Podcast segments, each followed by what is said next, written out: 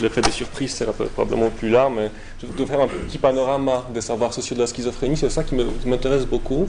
C'est la manière dont les profanes métabolisent le savoir expert. Philippe Conus en a parlé un peu concernant les, patients, les proches aussi.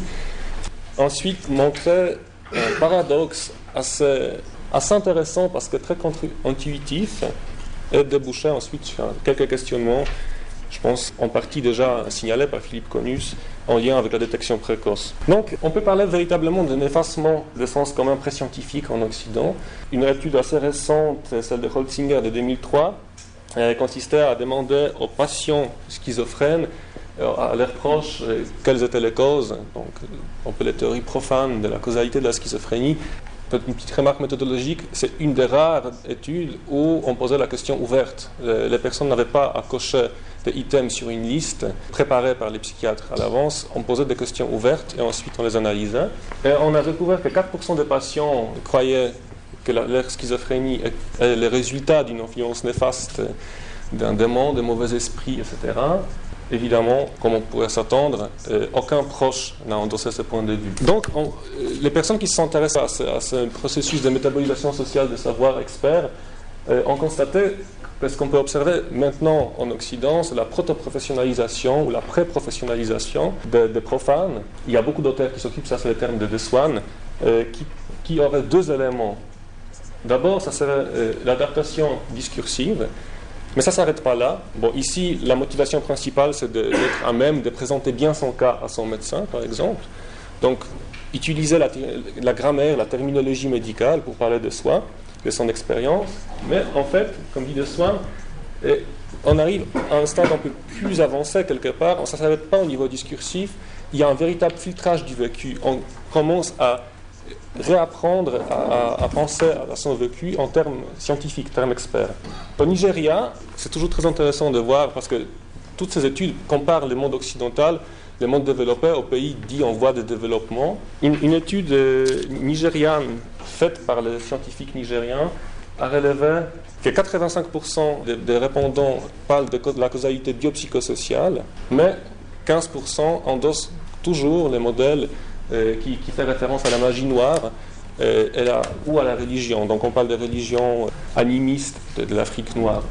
Donc très rapidement, dans un article de 1977, Engel, bon, ça, plaidoirie pour le modèle biopsychosocial, a constaté qu'en fait, euh, le modèle biomédical a remplacé les explications que fournissait jadis la culture, genre, donc les explications un peu mythologiques des croyances populaires, que les gens véritablement endossent ce modèle. Les profanes pensent euh, à la maladie, euh, à la maladie psychique y comprise, en termes euh, scientifiques.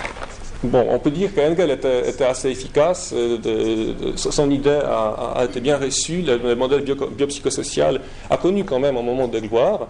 On le retrouve en, étudiant maintenant les croyances profanes, parce que toujours, la plupart des, études attestent de, la popularité toujours quand même très importante des explications causales biopsychosociales qui, euh, par exemple, mettent, mettent à, euh, où les gens mentionnent euh, le stress, par exemple, le stress au travail, notamment, ce sont les études allemandes. C'est aussi très intéressant de voir au niveau culturel ce qui est mentionné dans, dans différentes sociétés, ou bien les éléments traumatisants de la vie, comme les causes les plus importantes de la schizophrénie, pas les éléments déclencheurs seulement, mais vraiment la cause même du trouble.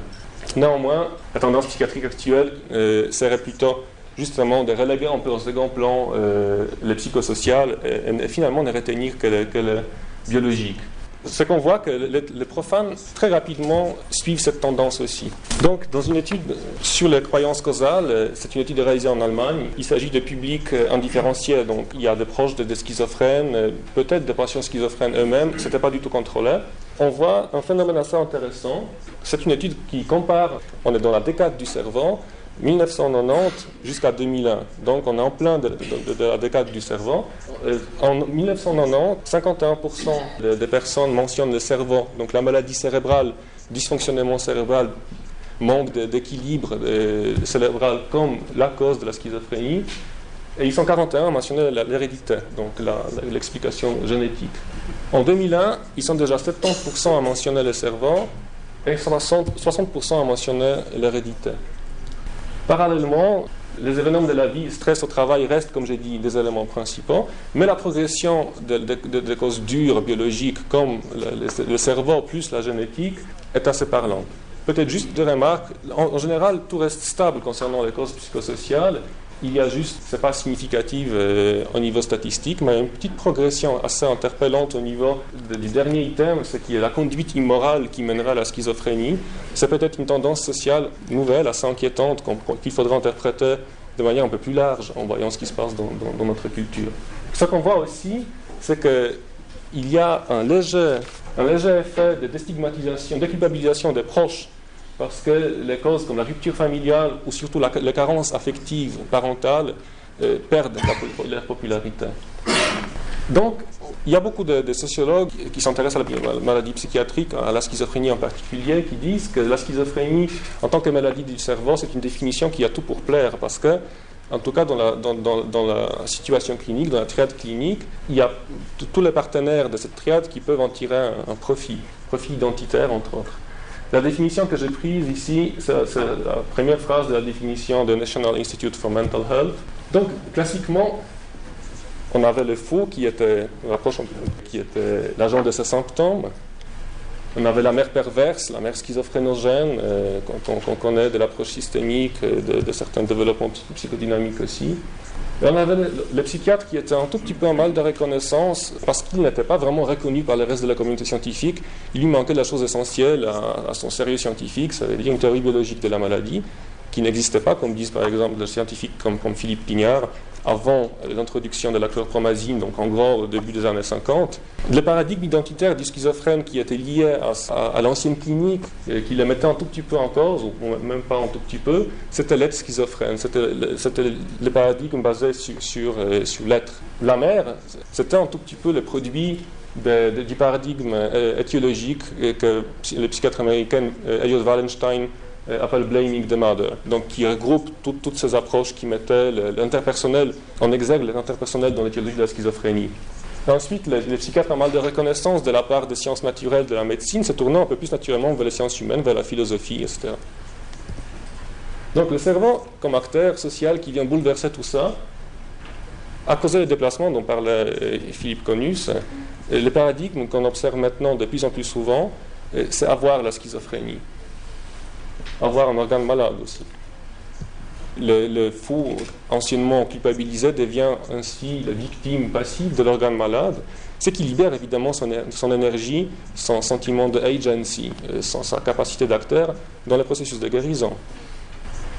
Ensuite, euh, donc la psychiatrie, dit Wallenstein, aurait délaissé le blaming the mother pour blaming the brain, et comme dit anthropologue Joseph Demitt, blaming the malevolent biology donc euh, euh, l'accusation de la, de la biologie malveillante. Là, ça serait le, flanc génétique de, la causalité. Évidemment, ça aurait permis euh, à la mère du schizophrène d'oublier son, identité bien lourde à portée de, schizophrénogène, perverse, de devenir allié partenaire thérapeutique. Ce qu'on voit surtout dans les approches psychoéducatives. Ensuite, on s'en doutait. La, psychiatrie se rapproche naturellement des sciences naturelles, elle est, reconnue par la médecine en tant que discipline sérieuse. Et le psychiatre devient euh, un collègue, un père, euh, qui a sa place dans les congrès médicaux euh, et qu'on respecte. Je, prononçais le mot clé déculpabilisation, et c'est là le paradoxe dont je parlais. Intuitivement, on aurait pu s'attendre à ce que les résultats qu'on a observés au niveau clinique, de la déculpabilisation du patient et de la mère, se reproduisent quelque part en société et qu'une diminution de, stigmatisation sociale des patients schizophrènes en résulte. Or, de nouveau, la même étude, euh, qui, tombe très bien au milieu de, de la décade du cerveau, montre que Juste une petite remarque, c'est l'échelle modifiée de Bogardus. C'est la procédure qui, implique que les personnes s'expriment sur le degré euh, de, distance sociale désirée concernant différents degrés de proximité qu'il aurait pu avoir avec un schizophrène. Donc on a un locataire, un collègue de travail, un voisin, quelqu'un qui est en charge d'enfants et quelqu'un qu'on aurait pu recommander pour un travail à quelqu'un d'autre. Donc en 91, euh, c'est ce niveau-là qu'on observe ces catégories. Il, passe 11 ans, la psychiatrie biologique euh, fait des progrès, on apprend de plus en plus. On a vu les, progrès de 19% euh, pour, concernant la popularité de la théorie étiologique cérébrale génétique. Et ce qu'on observe au niveau social, c'est que la stigmatisation augmente également.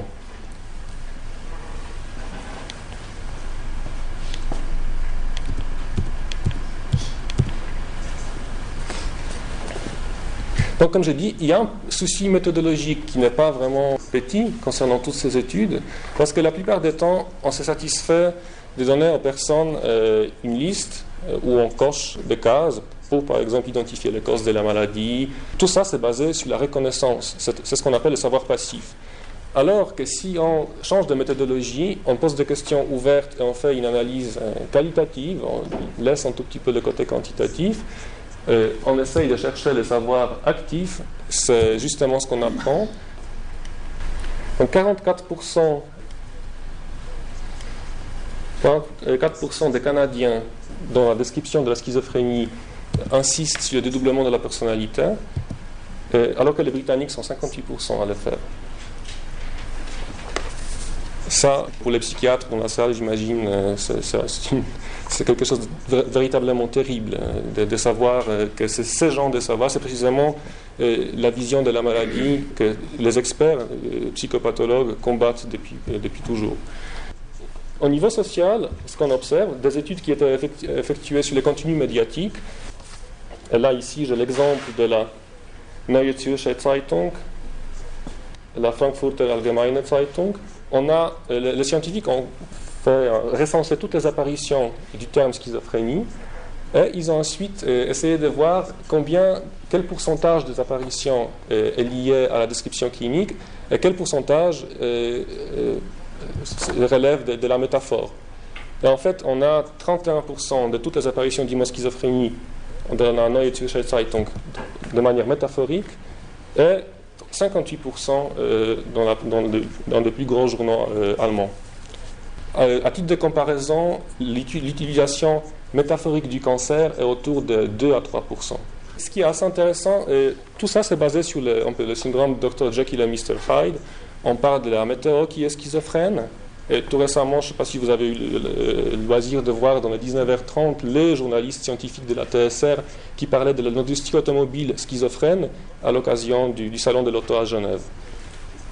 Euh, donc il y a un problème dans, la culture, puisque les, recherches qui étaient faites sur, euh, sur l'origine de, ces troubles en fait euh, montrent que l'utilisation parallèle, métaphorique du terme schizophrénie a débuté quelques années seulement après l'introduction du terme par Bloiler et c'est justement Angelmeier et Merkinger qui blâment, entre autres, les, écrivains, Stefan Zweig, Hermann Hesse surtout, avec Steppenwolf.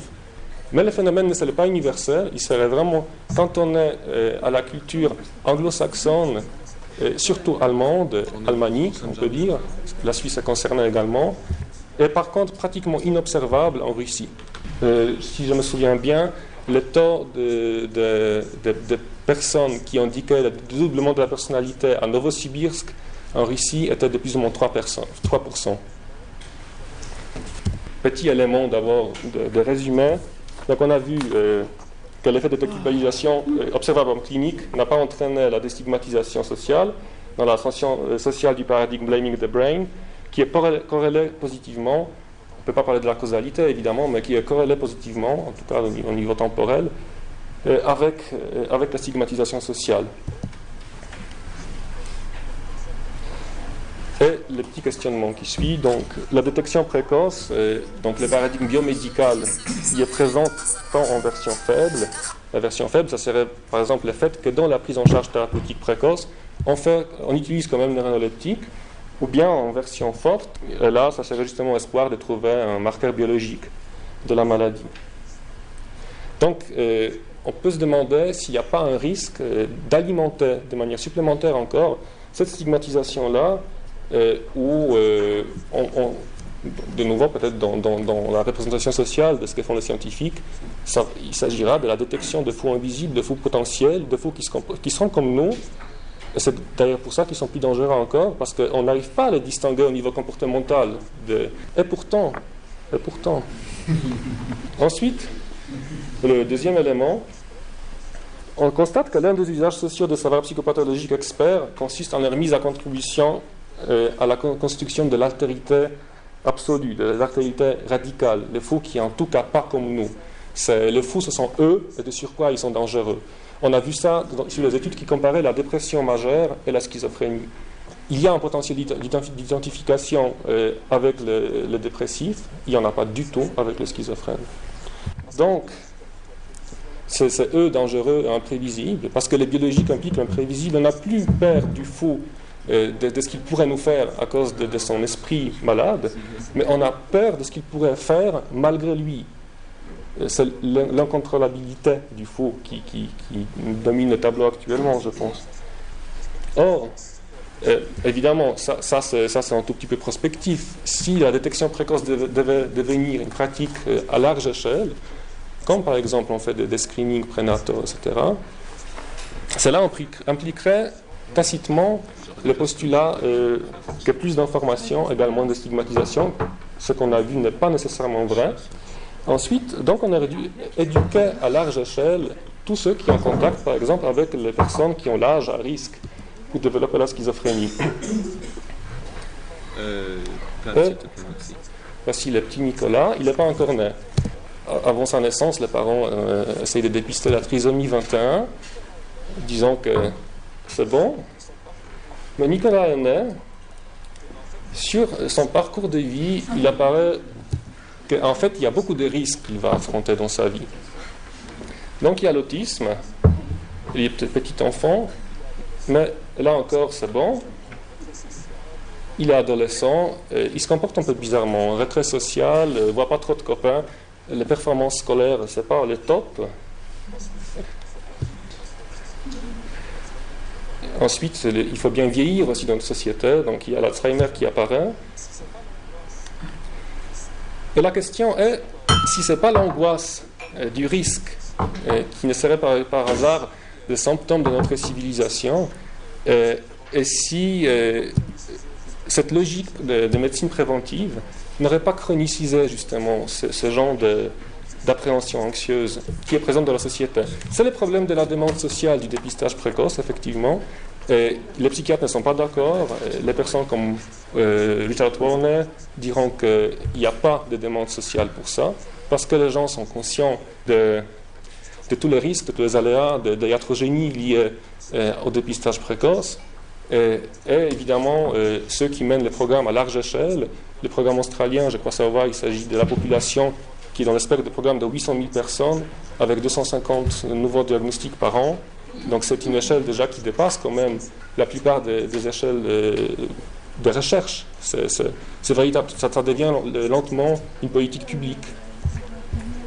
Donc voilà, ce sont ces questionnements-là. Euh, vous y avez répondu en grande partie, mais je pense que euh, ça vaut la peine d'y réfléchir. Merci beaucoup.